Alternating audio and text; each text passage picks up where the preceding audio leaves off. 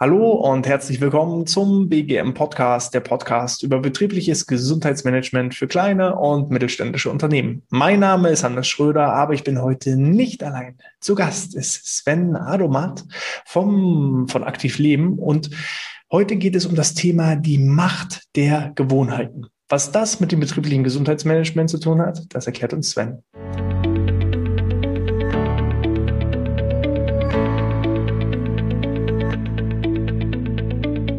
Sven, erste und allerwichtigste Frage wie immer. Wie geht's dir? Ja, hallo Hannes. Ähm, ja, mir geht's gut. Ähm, wir stehen kurz vom Wochenende. Das Wetter wird endlich besser hier bei uns in Bochum. Ähm, nach drei Tagen Regen sehe ich jetzt langsam mal Sonne. Darum geht's mir wirklich gut. Corona-bedingt natürlich immer noch etwas eingeschränkt, aber sonst ist alles äh, top eigentlich. Ja. Was, was machst du, wenn du nicht gerade mit mir einen Podcast aufnimmst? Ähm, ich äh, beschäftige mich mit dem Thema Gesundheit. Das heißt, ich habe ein Unternehmen, wir machen Beratung im Themenfeld Gesundheit. Ähm, wir vermeiden dazu, BGM zu sagen oder BGF zu sagen, weil das nicht so ganz eindeutig ist, was denn da nur abläuft.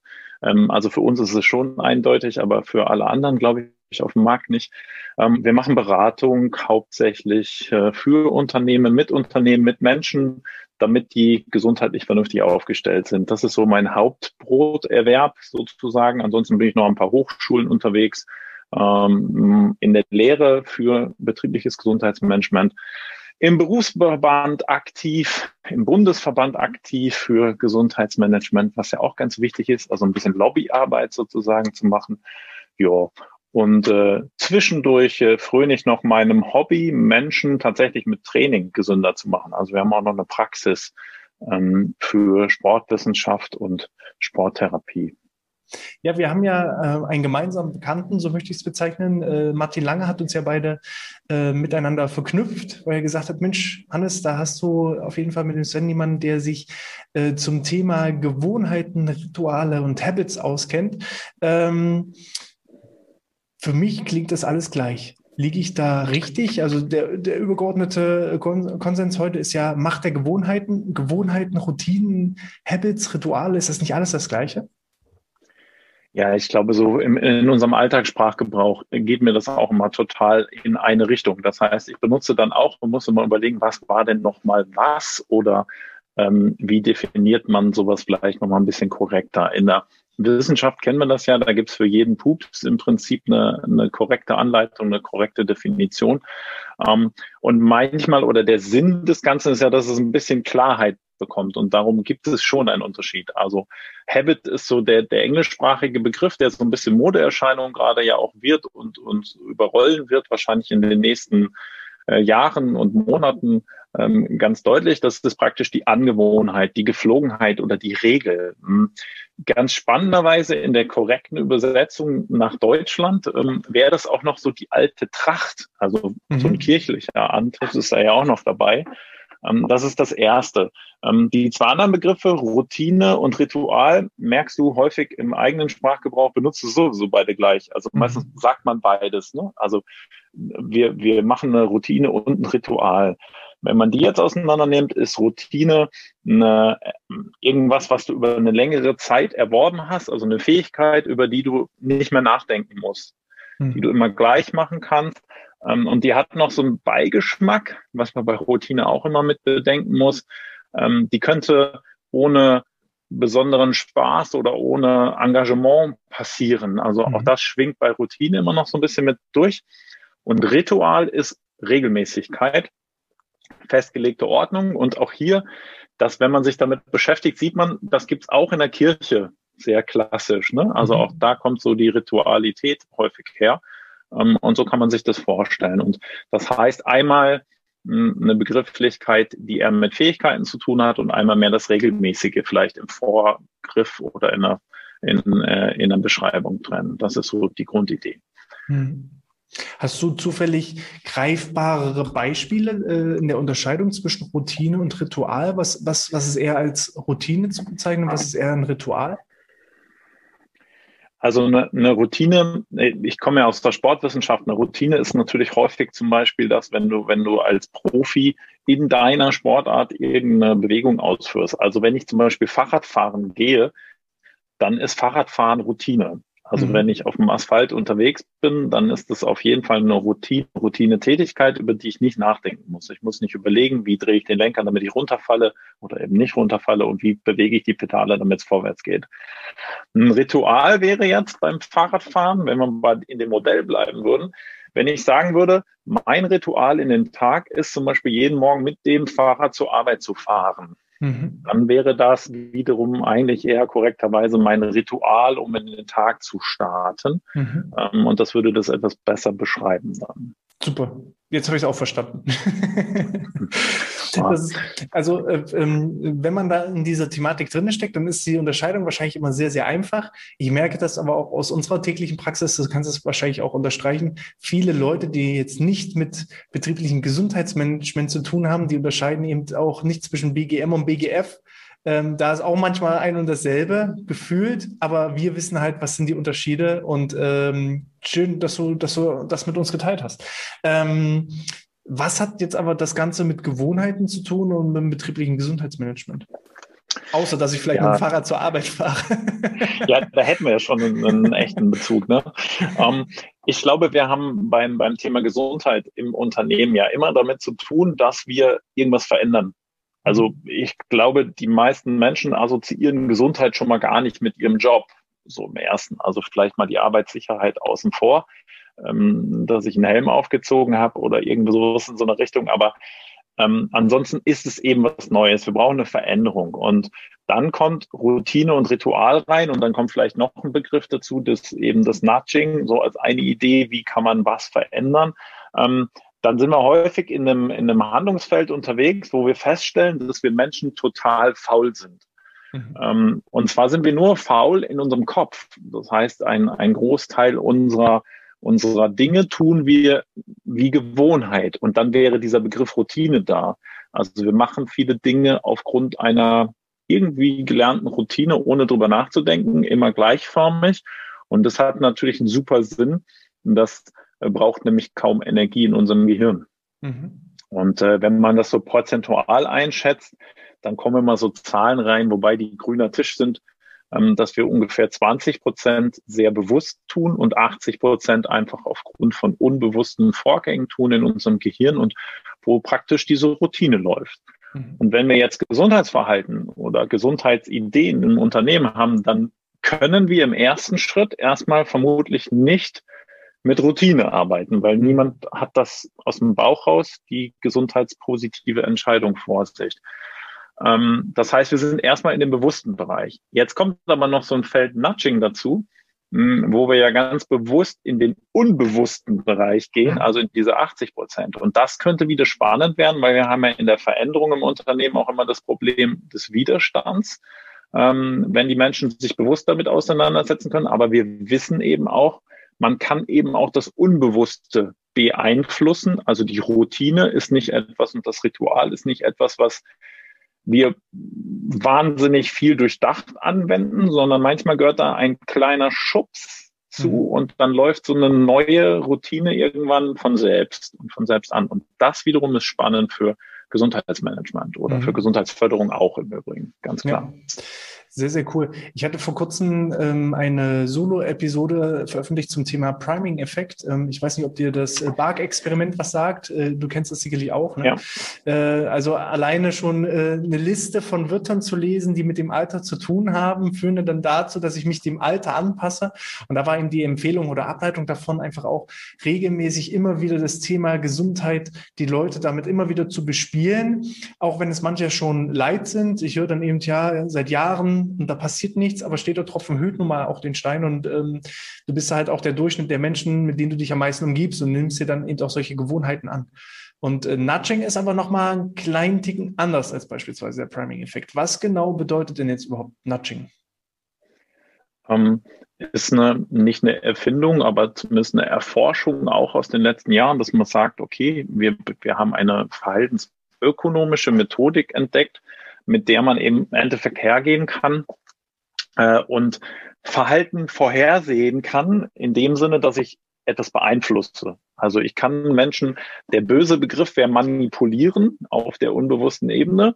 Ähm, und darum gehört es auch in den Grundsätzen, dass man es dafür nicht benutzen sollte. Aber ich kann letztendlich Menschen unbewusst beeinflussen und sie machen eine, machen eine Entscheidung für die gute oder für die richtige Sache. Und das ist das, was Nudging eigentlich ausmachen kann. Und das kann ich natürlich wieder super für gesundheitspositive Dinge machen. Und die Besonderheit ist so ein bisschen, dass man eigentlich auf Verbot, Gebot oder eben Anreize nicht zurückgreift. Also ich gebe dir kein Geld dafür, dass du ähm, ab morgen mit dem Fahrrad kommst, sondern das passiert irgendwie ganz automatisch in deinem Unterbewusstsein und du wachst auf und sitzt auf dem Fahrrad. Das mhm. ist so die Idee von Nudging. Das wäre ja ein Traum, wenn ich dann sogar auf Arbeit mit dem Fahrrad angekommen bin, ohne es mitzubekommen, mitbekommen zu haben. Ja. Ja, aber da sind wir aber genau, das, das, das, gibt es ja. Ne? Also vielen geht das mit dem Auto so. Die fahren genau. früh los und sind auf Arbeit und haben gar nicht gemerkt. Und das ist ja eigentlich das Ziel jetzt vom Nudging, dass wir das erreichen wollen. Okay, was, wie mache ich das? Ähm, äh, dazu gibt es äh, verschiedene Wege, verschiedene Sachen, auf die man sich erstmal ähm, ja, verständigen muss. Also das, was man braucht, ist nachher ähm, äh, wir müssen irgendwie einen Hinweis generieren oder es muss einen Hinweis geben, der dir ermöglicht, ähm, in, ähm, in eine bestimmte Routine zu kommen und der muss am Ende belohnt werden. Also es ist immer so ein kleiner Kreislauf, der anläuft. Das heißt, ich äh, versuche dir, versuche deine Aufmerksamkeit vielleicht erstmal zu fangen. Das ist um, vielleicht der, der wichtigste Schritt da drin. Wenn man sich Modelle zum Nudging anguckt, ähm, dann findet man immer so ein paar Grundsätze, die uns vielleicht einen Hinweis geben können. Also wenn ich etwas festlegen will, was Menschen in Zukunft tun, also wo sie die richtige Entscheidung treffen können, dann muss ich mir erstmal klar machen, was soll das sein. Mhm. Ähm, daran ist, ähm, das ist vielleicht die erste Hürde, die man angehen muss. Und darum braucht man ein konkretes Beispiel. Also nehmen wir eins, ähm, du sollst in die Kantine kommen und wir nehmen so einen Klassiker mal und du sollst von den drei ausgewählten Essen das gesundheitspositivste nehmen. Mhm. Das wäre unser Ziel. Dann würden wir überlegen, hm, Menschen lieben einfache Entscheidungen. Das heißt, wie mache ich dir die Entscheidung möglichst so einfach, dass du äh, Morum und Blattsalat nimmst? Ähm, und das heißt im Umkehrschluss, ich mache vielleicht die anderen etwas komplizierter, könnte man da rausnehmen. Ähm, dann ist das Zweite, wir reagieren auf aufmerksamkeitserregende Botschaften. Das heißt, wie bringe ich dir, sobald du die Kantine ähm, betrittst, ähm, im Prinzip die Anreize näher, ähm, die auf dich einwirken. Und jetzt nehmen wir mal Werbepsychologie ganz einfach. Männer sind da ja super einfach gestrickt. Das funktioniert, äh, indem äh, da halb bekleidete Mädels in schrillen Farben äh, wild vor dir herhüpfen. Das wäre eine aufmerksamkeitserregende Botschaft und die würde funktionieren. Gesundheitlich und vielleicht auch im Sinne dessen, was wir wollen, nicht so optimal, aber ich glaube, an dem Beispiel kann man das ganz schön festmachen. Mhm. Und der letzte Teil, der funktioniert, ist sozialer Einfluss. Mhm. Das heißt, äh, wer in letzter Zeit nicht so im Hotel unterwegs war, aber in den Jahren vorher, ähm, da gibt es manchmal in Badezimmer so Aufkleber, da steht drauf, ähm, wie viele Menschen die Handtücher länger benutzen. Mhm. Und das ist genau darauf abzielend. Also das heißt, wenn, wenn wir erfahren, dass ähm, 80 Prozent der Leute benutzen ihre Handtücher drei Tage oder so und ähm, ich will sie nicht jeden Tag in die Wäsche haben als Hotel, dann gewöhnen wir uns tatsächlich an, ähm, dass wir diesen sozialen Einfluss, obwohl wir diese anderen 80 Prozent ja gar nicht kennen, trotzdem irgendwie abspeichern und dann das Hotel, äh, das Handtuch im Hotel länger benutzen. Mhm. Und das sind so die drei wesentlich, wesentlichsten Modelle. Und dann muss uns klar sein, dass wir zeitinkonsistent arbeiten. Das heißt, Menschen brechen immer wieder Vorsätze und es muss in einem guten kleinen Zeitfenster passieren. Und damit mhm. hast du im Prinzip das einfachste Modell, um so ein Nudging umzusetzen, wenn du dich daran hältst, zu sagen, es muss attraktiv sein, es muss sozial sein, es muss zeit-timely sein und es muss easy sein. Dann hast du das sogenannte East-Modell einmal mhm. ähm, umgesetzt. Ja, und ja. noch, noch mal zur Unterstreichung für alle Zuhörer. Also es geht hier um eine Manipulation, die aber zum, zum Wohle desjenigen, der manipuliert wird. Also wir wollen das ja nicht äh, zum Bösen verwenden, sondern wir wollen ja eigentlich immer das Gute. Dafür ist das komplette betriebliche Gesundheitsmanagement aufgebaut. Das ist das Schöne an unserem Job. Es gibt eigentlich nur Gewinner auf allen Seiten. Ähm, also es ist nicht böse gemeint. Ähm, ich habe mal ein schönes anderes Beispiel, wie wir das zum Beispiel machen, wenn wir in einem Unternehmen neu aktive Pausen zum Beispiel integrieren. Ähm, wir haben das dann so gemacht, in, im Großraumbüro äh, gehen wir von Arbeitsplatz zu Arbeitsplatz und machen dann so eine kleine bewegte Pause, immer bloß mit ein, zwei Leuten zusammen und dann sind wir so von Arbeitsplatz zu Arbeitsplatz äh, umhergezogen. Und als wir das das allererste Mal gemacht haben, haben wir vorher bewusst gefragt, was, wer sind denn die sportaffinsten und die, die sowieso immer mitmachen würden. So, und jetzt sind wir da in den Raum gekommen, das erste Mal. Alle Blicke waren natürlich auf uns gerichtet. Und wir haben uns dann halt gezielt genau die rausgesucht, wo wir wussten, die sind einfach zu handeln, die machen alles mit, jeden, jeden Mist. So, aber dadurch, dass die jetzt diesen sozialen Beweis gezeigt haben und gleich losgelegt haben, stand halt für die anderen nicht mehr zur Debatte, machen wir es oder machen wir es nicht, sondern, naja, es haben wir jetzt alle gemacht, die jetzt vor mir dran waren, ohne Diskussion. Also fange ich jetzt auch nicht an zu diskutieren. Ja. Da gibt's ja auch diese Fahrstuhlexperimente. Ne? Fahrstuhltür geht auf und ähm, zu einem hingerichtet stehen alle mit dem Rücken, also falsch rum. Und dann stellt man sich automatisch halt auch so hin, weil man denkt, es ist richtig so. Und, ähm, das ist halt dieses böse Manipulation, äh, die wir aber einfach nutzen äh, zum Wohle desjenigen. Ja, und du sprichst die Manipulation an. Ich glaube, da, da soll man vielleicht noch drei Worte zu verlieren. Also es gibt so Grundsätze, die sind eben auch mal festgelegt worden. Das ist ein Modell Sandstein und Thaler, die das gemacht haben. Und die haben halt gesagt, erstens mal, es muss immer die freie Wahl weiter erhalten bleiben. Also wenn du was gesundheitlich Tolles von mir willst, dann mag es noch so toll sein, aber ich muss trotzdem die Chance haben, dass die anderen Wahlmöglichkeiten auch noch da sind.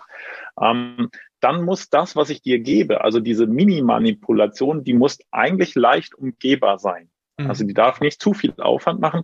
Und das Letzte hast du gerade schon gesagt, die muss ethisch vertretbar sein. Also ähm, die sollte eben sauber sein ähm, und äh, die muss gut funktionieren im Sinne der Ethik und äh, wir müssen uns an ein paar Regeln halten. Ich glaube, das ist total wichtig bei dieser Geschichte, weil sonst gleiten wir in Manipulation ab. Ich bin da relativ knallhart, weil ich würde sagen, so wie du ja gerade auch gesagt hast, Gesundheit ist immer gut für alle. Ähm, das heißt, wir, wir hauen dann natürlich erstmal so dermaßen voll dann mit Nudging rein, hm, dass die, dass die alle das machen. Und dann wird es aber sehr schnell manipulativ. Da merkt man dann manchmal selber, dass man sich wieder ein Stück zurücknehmen muss. Ähm, ich mache mal noch ein Beispiel. Bitte. Du hast ja jetzt gerade so die, ähm, die im Prinzip die Beeinflussung durch andere wieder hervorgehoben. Das ist ein Teil, wo man, man Nudges auch noch ähm, bauen kann. Man kann das sogenannte Mindspace-Modell nehmen. Mhm. Da ist jeder Buchstabe von Mindspace steht für eins und du hast gerade das N für Normen genommen, wo wir eben eine starke Beeinflussung durch andere haben. Das heißt, wenn es wer andere macht, dann sehe ich eben äh, und mache vielleicht eher mit. Da gibt's aber noch was drin. Äh, und äh, das sind die sogenannten Voreinstellungen. Das ist das D für Default. Das kenne ich bisher nur von Microsoft immer, weil das ist so in der Voreinstellung jetzt von den ganzen Sachen gibt es ja immer so den, den Reiter, den man hin und her schieben kann.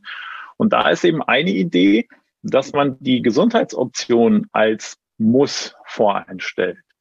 Ähm, äh, damit experimentieren wir gerade. Kann man sich so vorstellen, ähm, nehmen wir mal die bewegte Pause, die du da gerade angesprochen hast die würde man so anlegen, dass man halt wirklich kommuniziert, die ist für jeden erstmal da. Also die muss jeder oder die sollte jeder machen. Und wenn er sie nicht machen will, dann muss er sich abmelden. Mhm. Und im BGM haben wir häufig die andere Situation, da werden Listen ausgehängt, wer möchte denn gerne teilnehmen, und, ne? sondern das umzudrehen, das wäre mhm. auch eine typische Nudging-Technik, eben zu sagen, ihr seid alle im Boot aber ihr dürft euch natürlich abmelden, wenn ihr wollt, aber dann müsst ihr das aktiv machen.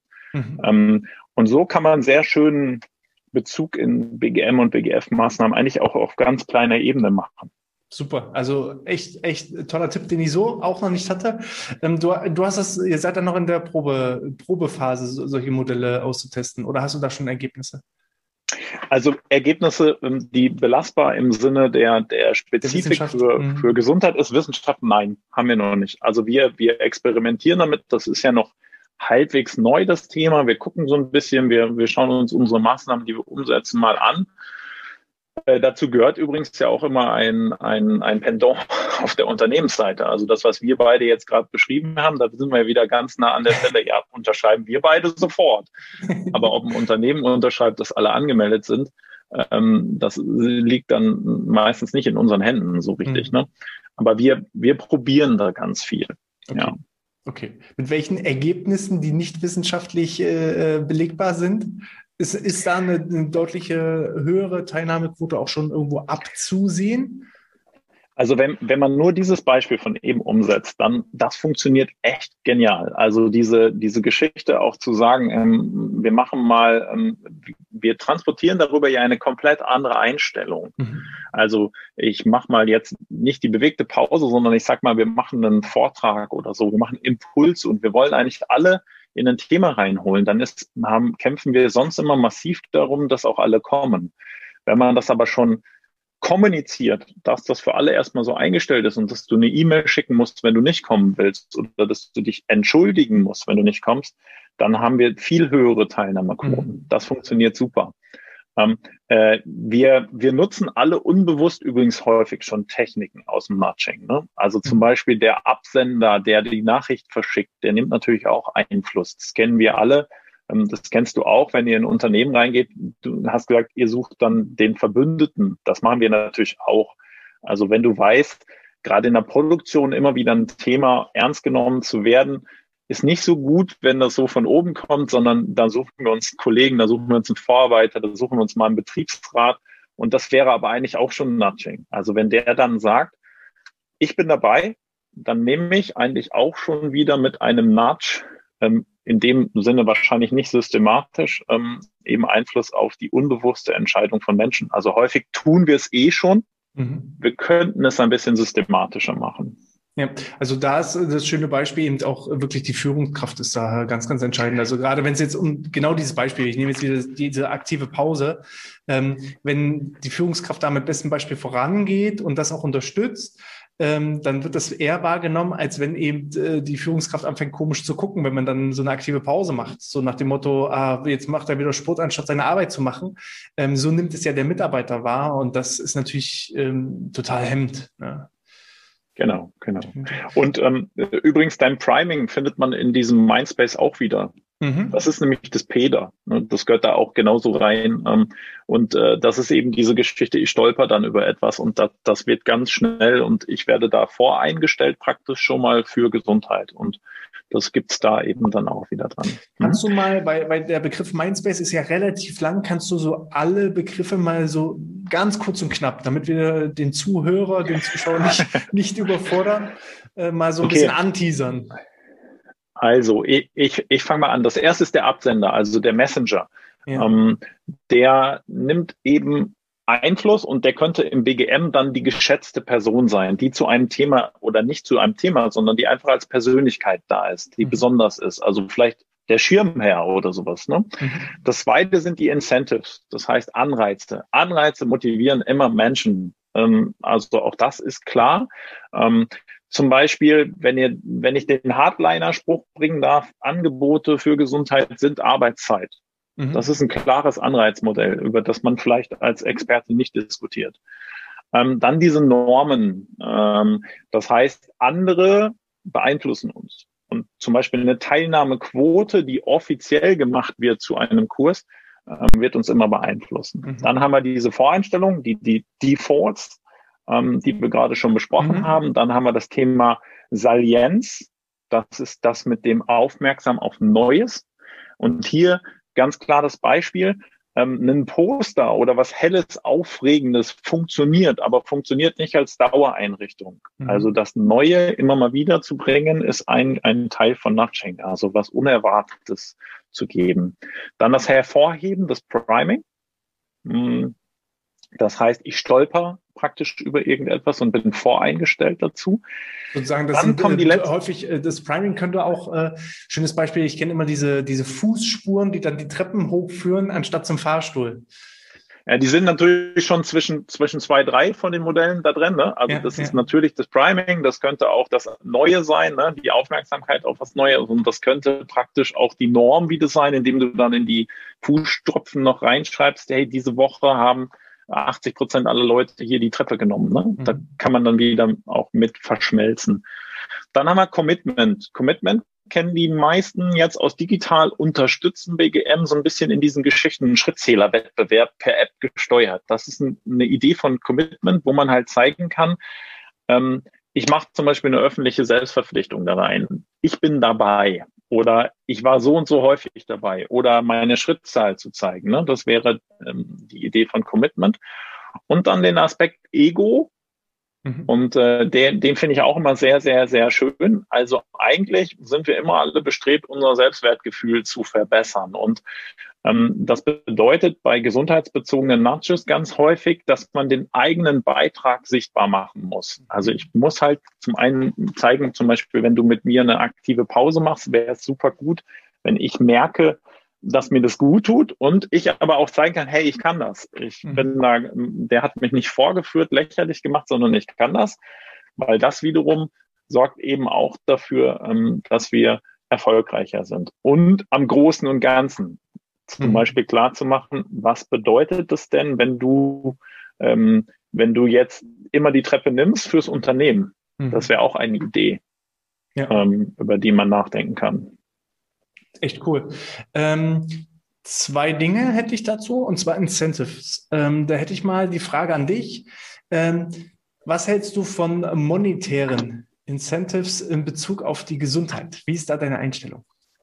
Also sozusagen die, die gesund sind, kriegen Gesundheitsbonus am Monatsende, die, die krank sind, die kriegen das nicht. Ähm, Hast du da Erfahrung oder wie ist deine persönliche Einstellung dazu? Du willst eine persönliche Einstellung. Du kriegst jetzt eine also, persönliche. Also es gibt keine, ich, ich, ich glaube, da gibt es keine richtige oder falsche Antwort. Das genau. So eine persönliche Meinung hätte ich gerne. Also ich glaube, ich würde es nicht als einzelne Maßnahme mögen und einsetzen, ganz klar, weil ich glaube, dann wird es definitiv nicht funktionieren, ähm, vor allen Dingen im, im nachhaltigen Sinn nicht.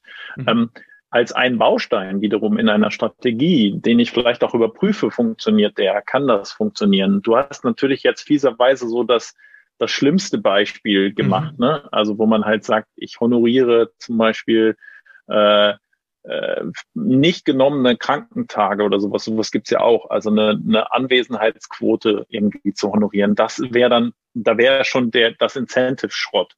Mhm. Wenn das Incentive gut ist, ähm, dann glaube ich, klappen, klappt das. das. Das kennen wir ja aus der, aus der Werbung. Mhm. Also das funktioniert ja.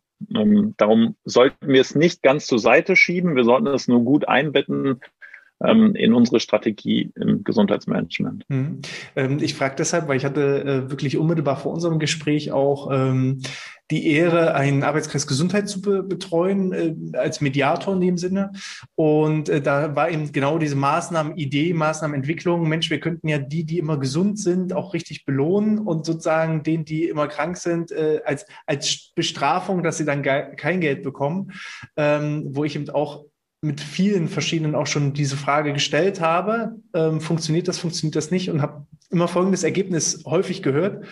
Die, die gesund sind, die interessiert der Bonus gar nicht. Die machen, also auch die aktiv sind und Sport treiben und so weiter und so fort, die machen das nicht, ähm, äh, die machen das nicht des Geldes wegen, also, sondern die sind halt von innen drin, intrinsisch motiviert. Und die, die halt äh, wirklich die, die, ich sage jetzt mal, bewusst die Krankenstatistik nach oben bringen, die halt krank sein wollen, nicht die, die krank sind, sondern die, die krank sein wollen, die interessiert äh, die paar Euros nicht. Die rechnen sich eben teilweise aus, ne, wenn ich 14 Tage zu Hause bleibe, dann habe ich trotzdem einen höheren Bonus, als wenn ich jetzt irgendwie 150 oder 200 Euro mehr auf dem Konto habe. Ähm, und diejenigen, die ich meistens anspreche, sind die, die irgendwo so dazwischen sind und die schleppen sich dann krank, obwohl sie wirklich krank sind, auf Arbeit und machen dann eigentlich das Ganze noch viel, viel schlimmer. So, deswegen habe ich, also das war so häufig das Ergebnis von vielen Unternehmen, die mir gesagt haben, haben wir probiert, haben wir zwei Jahre gemacht, haben wir danach wieder eingestampft. Und danach war dann das Geschrei noch größer. Also man sollte wirklich aufpassen. Und andersrum war eben der Verwaltungsaufwand auch tierisch hoch. Das darf man auch nicht äh, unterschätzen. Und teilweise die, die immer gesund sind, die haben dann immer wieder gefragt, ja, was ist denn das? Ich habe gar keine Ahnung. Also die, für die es eigentlich gedacht waren, die hat es gar nicht interessiert. Das war so äh, das, was ich bisher so immer meistens als Ergebnis bekommen habe. Ähm, weil viele immer denken, ja, mit Geld kannst du alles steuern und machen und tun. Und so ist es aber einfach nicht. Ne? Ich habe zum Beispiel eine, eine, vielleicht damit wir auch mal ein positives Beispiel für Incentives haben. Also ja. ich habe ein, ein, ein sehr schönes System erlebt, wo es einfach um, um Teilnahme an den sinnvollen Gesundheitsmaßnahmen über das ganze Jahr ging fürs Unternehmen. Und da hat der, der, der, die Chefin dann gesagt, okay, unter all denen, die einfach nur teilgenommen haben, verlosen wir immer am Ende des Jahres einen Preis. Und mhm. dieser Preis hatte auch einen Wert. Also in dem Fall waren es tatsächlich eine Woche Wellness Hotel mit All-In, also Top-Nummer, aber eben dadurch, dass man es auf alle verlost, war es jetzt keine Rieseninvestition fürs Unternehmen. Und so ein Incentive, den kann ich mir vorstellen, dass er schon wieder wirken kann. Also wo ich das im Prinzip ähm, äh, die, die, die gute Maßnahme noch ein bisschen unterstütze, dass Leute sehen, hey, das nehme ich mir natürlich noch mit und dann passt es auch. Wir haben bei diesen Monetären halt häufig das Problem, am Anfang scheinen die ja noch vielleicht manchmal zu funktionieren, wenn ich sie hoch genug mache. Aber mit der Zeit nutze ich das ab. Das, das ist ein Scheißspruch. Geld ist kein Motivator, weil ich weiß, wir brauchen alle eine gewisse Menge Geld, um gut mhm. durchs Leben zu gehen. Also ich glaube, das muss man immer dazu sagen. Ähm, und äh, dementsprechend ist das häufig ein hohes Ross, wo das angewandt wird. Aber wir wissen definitiv, dass wenn ich dir heute äh, 300 Euro mehr gebe, du morgen nach 400 Euro brauchst, um genauso motiviert zu sein. Und das wiederum können wir ja nicht. Mhm. Also wir können das Incentive nicht immer weiter hochfahren ins Unendliche. Ja. Und das bedeutet, das meinte ich mit strategisch, wenn man Incentive reinsteuert, dann sollte man sich überlegen, okay, das ist der Schubser, mhm. den nehme ich mit aber wie baue ich den dann in die langfristige intrinsische Motivation auch wirklich weiter um? Also was war unser Ziel? Mhm. Ähm, und ähm, kommen wir diesem Ziel nach? Und dann sind wir eigentlich bei dem, wo, wir, wo du so schön angefangen hast, BGM, BGF. Also das wäre dann BGM, wo jemand tatsächlich mal Zahlen, Daten, Fakten liefert sind wir hier auf dem richtigen Weg oder ist das alles eine Luftnummer, die wir hier gebaut haben? Mhm. Jetzt habe ich das Mindspace-Konzept, was ja schon wieder so viele Buchstaben sind, die ich mir teilweise ja gar nicht alles merken kann. Ähm, aus deiner Erfahrung heraus, wie kann ich denn jetzt anfangen? Wie, was ist vielleicht der erste Schritt, bevor ich dann den zweiten, dritten, vierten, fünften? Hast du so aus der Erfahrung heraus, aus der Praxis heraus, was, wie, wie fange ich mit dem Ganzen an? Ähm, zwei Wege. Nummer eins wäre dein Modell eben von Aufzug und Treppe. Also wenn es das Thema im Unternehmen gibt, also es gibt einen Aufzug, dann wäre das eins, was sehr, sehr einfach laufen könnte. Und das ist ja sowas schon zu Ende gedacht, wie das funktioniert. Dann fände ich das eine ganz hübsche Idee, um mal Erfahrung zu sammeln, passiert da was mit. Ähm, das wäre eine konkrete Umsetzung. Zweite Umsetzung, eine zweite Idee wäre, ich nehme in meinem Unternehmen eine der Maßnahmen, die wir eh schon machen zum Thema Gesundheit und versuche die mal, ich nenne das jetzt mal aufzuhübschen oder aufzuwerten oder Nudging kompatibel zu machen. Das heißt, ich überlege mir genau für diese Maßnahme, für die ich ja hoffentlich weiß, was das Ziel ist, ähm, wie können Nudging dabei helfen, dass wir dieses Ziel erreichen. Und wenn man das hat, dann ist das eigentlich der perfekte Einstieg. Also dann ist ein Thema, was wir alle schon kennen im Unternehmen und dann guckt man, wie bauen wir dafür Nudges. So ein klassisches Beispiel, wo ähm, unsere Branche ja immer, also wir sind ja eine Branche wie alle anderen auch. Es gibt immer so, wir nennen das immer so ein Trend, der dann durchs Dorf gejagt wird. Manchmal über Jahre, manchmal über einen Monat. Ähm, da sind wir alle nicht von gefeit. Und ein Trend, den wir zum Beispiel immer wieder mitbekommen, ist äh, die Frage, einen, einen Jobrad zu nutzen. Also mhm. äh, ich musste gerade übrigens Dienst, auch dazu beantworten, mhm. ne? ein Dienstfahrrad, genau. Ähm, ich musste auch gerade äh, dazu beantworten auf äh, ähm, Verbandsebene, ob das eine sinnvolle Maßnahme ist. Und das ist eine ganz schön schwierige Antwort, die man da machen muss. Ähm, und äh, damit könnte man das aber mal probieren. Also welche Strategie Nudging baue ich denn jetzt für so ein Dienstfahrrad? Ähm, und dann wird daraus einmal ein super BGM-Tool vielleicht nachher mhm. und es wird eine gute Erfahrung zum Thema Nudging. Mhm. Und wie könnte das aussehen? Nehmen wir mal unser Default, also die Voreinstellung. Und äh, jetzt überlegen wir einfach mal, ist es eine total irre und abwegige Idee, dass jeder im Unternehmen auf jeden Fall ein Dienstrat kriegt. Ich würde sagen, nein. und dass du es aktiv abwählen musst. Also mein Unternehmen, also ich kann natürlich nicht über einen Mitarbeiter bestimmen und sagen, gewandle Gehalt um, sondern wir reden dann jetzt wirklich über die ganz große Nummer. Ne? Also ich packe das mal für jeden oben drauf, äh, weil ich glaube, dass es funktioniert. Ähm, und dann ist die Voreinstellung sozusagen, du hast auf jeden Fall ein Jobrad im Keller oder einen Dienstfahrrad im Keller. Das gehört bei uns dazu. Ähm, das wäre eine aus Mindspace, die man umbauen kann. Dann würde man halt hergucken und sagen, okay, geschätzte Person einbinden. Wer würde dir einfallen? Wer müsste als erstes aufs Fahrrad? Mhm. Ja, und das kann ich fürs Unternehmen, glaube ich, relativ klar beantworten. Ne? Mhm. Das geht immer ziemlich schnell. Ähm, dann zu überlegen, Anreiz haben wir sowieso, also ist ein Zusatzgewinn. Ich mache mal bei Jobrad noch oder bei, ich darf keine Werbung hier machen für Jobrad. ist ähm, egal. Ist so ein bisschen wie Tempo und Taschentücher, ne? Ähm, ja, ja, ja. ja. Äh, äh, das heißt, äh, die, die, der Anreiz könnte zum Beispiel sein, das kennen wir auch aus dem Unternehmen, die haben gesagt, nicht nur der Mitarbeiter hat eins, sondern deine, deine Frau kann auch eins dazu bekommen, damit du noch mehr fährst. Oder dein mhm. Mann kann eins dazu bekommen, damit du noch mehr fährst. Ähm, dann wären wir bei Aufmerksamkeit für Neues. Das heißt, wir machen eine fette Einführungsveranstaltung, wo der Chef mit dem Dienstrat großen Hype mit Durchschneiden von jetzt neue Ära und so baut. Ähm, äh, dann hätten wir das Priming, also das unbewusste Hinweise. Wir würden also überall im Unternehmen das Thema Radfahren platzieren mit immer ganz vielen kleinen Aktionen, ganz vielen Möglichkeiten. Ähm, die Selbstverpflichtung. Du kriegst eins ohne Probleme, aber du verpflichtest dich teilzunehmen und du bringst mindestens in den drei Sommermonaten 30 Radtage mit. Mhm. Selbstverpflichtung. Unterschreiben, Tagebuch führen. Und äh, eben mein Beitrag zum Erfolg wäre dann vielleicht genau diese Geschichte, die wir gerade mit dem Incentive nochmal haben. Wenn wir das flächendeckend im Unternehmen schaffen, ist dein Beitrag, dann machen wir eine große Party am Ende des Jahres oder mhm. machen eine Radtour alle gemeinsam mit großen mhm. Grillen oder so.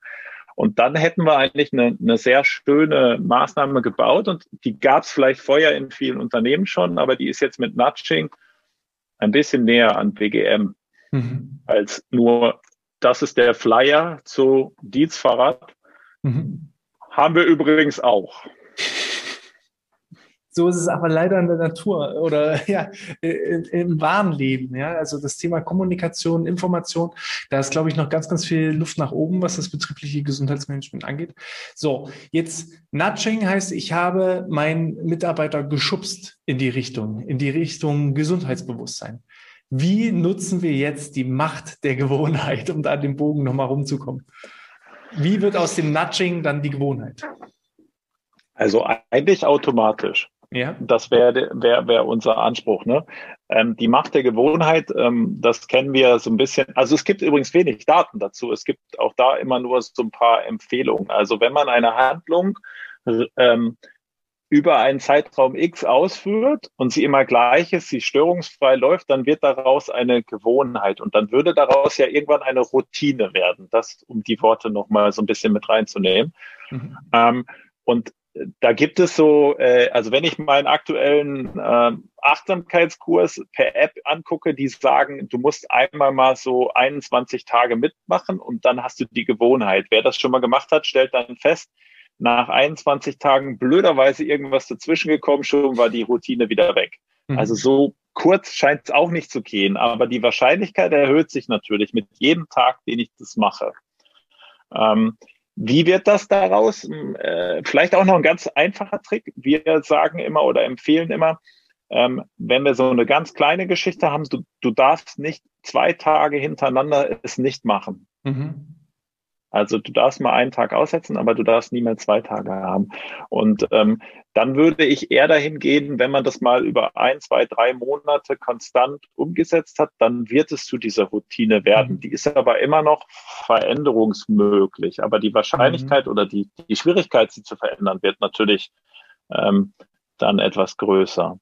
Mhm. Ja, das im, Ich, ich glaube auch, es ist hilfreich, ähm, den, den Aufwandschmerz so gering wie möglich zu halten. Also ähm, ich habe häufig die Empfehlung, anstatt jetzt einmal die Woche sich eine Stunde lang zum Sport zu quälen, ähm, mach halt lieber nur jeden Tag deine einzige Lieblingsübung. Wenn halt jemand gerne Liegestütz macht oder gerne Kniebeuge macht oder Klimmzüge, dann mach doch gerne nur diese eine Übung und mach sie einmal, aber jeden Tag und dann wird du automatisch, du wirst jeden Tag besser und dann kommt das positive Gefühl und dann von ganz allein, alleine fangen die Leute meistens an, dann kommt eine zweite Übung, eine dritte Übung, eine vierte Übung, eine fünfte Übung und auf einmal machen sie jeden Tag eine Stunde Sport, ohne dass sie das wollten. So, das ist wie mit dem Zähneputzen. Ich stehe ja auch nicht jeden Morgen auf und überlege, äh, putze ich jetzt die Zähne oder lasse ich es lieber sein. Das ist einfach ganz normale Routine und mein Morgenritual und mein Abendritual und äh, das beides verknüpft führt dann halt einfach zur, zur automatischen Durchführung, ohne dass ich da weiter großartig drüber nachdenken muss.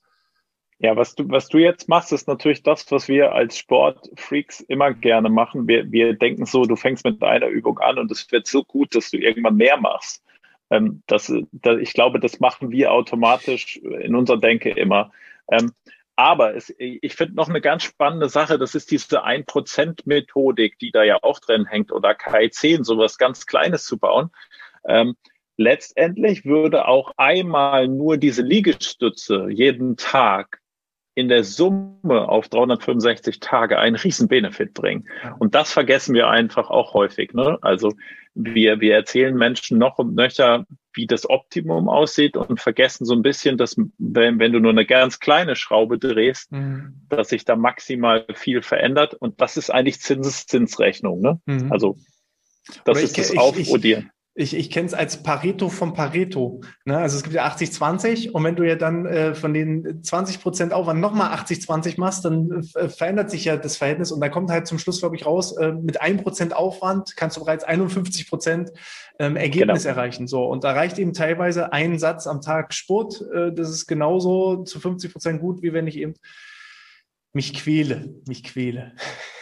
Genau, genau. Und, und ich glaube, da, da liegt noch viel im Argen. Da ist es so, ähm, nämlich auch zu zeigen, das Treppenbeispiel ist ja so ein Klassiker. Hey, was sollen schon zwei Etage Treppe helfen? Oder ähm, ich mache immer so, so eine schöne Geschichte mit, mit Stehschreibtischen, wo ja auch viel drüber diskutiert wird, was können sie. Aber ich mache immer eine ganz einfache Rechnung auf. Ich mache die Rechnung auf, wenn wir nur Energiebedarf aus den Standardformeln mal berechnen und mhm. du machst jeden Tag die klassische Empfehlung 20 Prozent Steharbeit da drin in deiner Zeit, dann hast du am Ende des Jahres ungefähr acht Marathon-Teilnahmen mit einem Durchschnittsgewicht.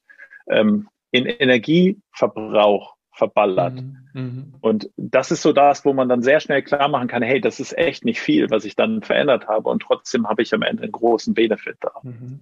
Oder eben bei der Ernährung, da geht es ja genauso einfach. Ne? Wenn du eben die klassische Butter ersetzt eben zu einem Frischkäse oder Quark, den du dann halt unter die Wurst schmierst, dann sparst du halt pro pro Stulle deine, deine 10, 15, 20 Kilokalorien und aber auf diese vielen Stullen, die du das ganze Jahr isst, dann summiert sich das halt auf eine riesige Summe. Ne? Und das ist, äh, das ist dann eben kleine Veränderungen, ne? kleine genau. Gewohnheiten, genau. kleine Rituale. Und das ist ja auch dann wieder das Ergebnis, ne? die Macht der Gewohnheit, kleine Veränderungen führen eben zu großen Effekten.